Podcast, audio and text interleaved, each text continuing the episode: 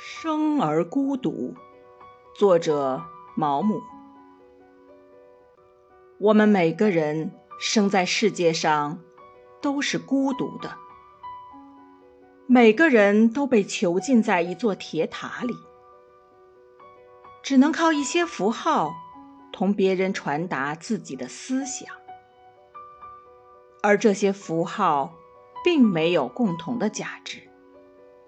因此，它们的意义是模糊的、不确定的。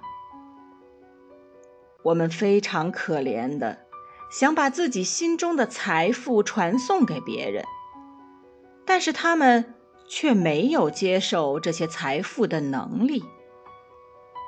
因此，我们只能孤独的行走，尽管身体相互依傍，却并不在一起。既不了解别的人，也不能为别人所了解。节选自毛姆《月亮和六便士》。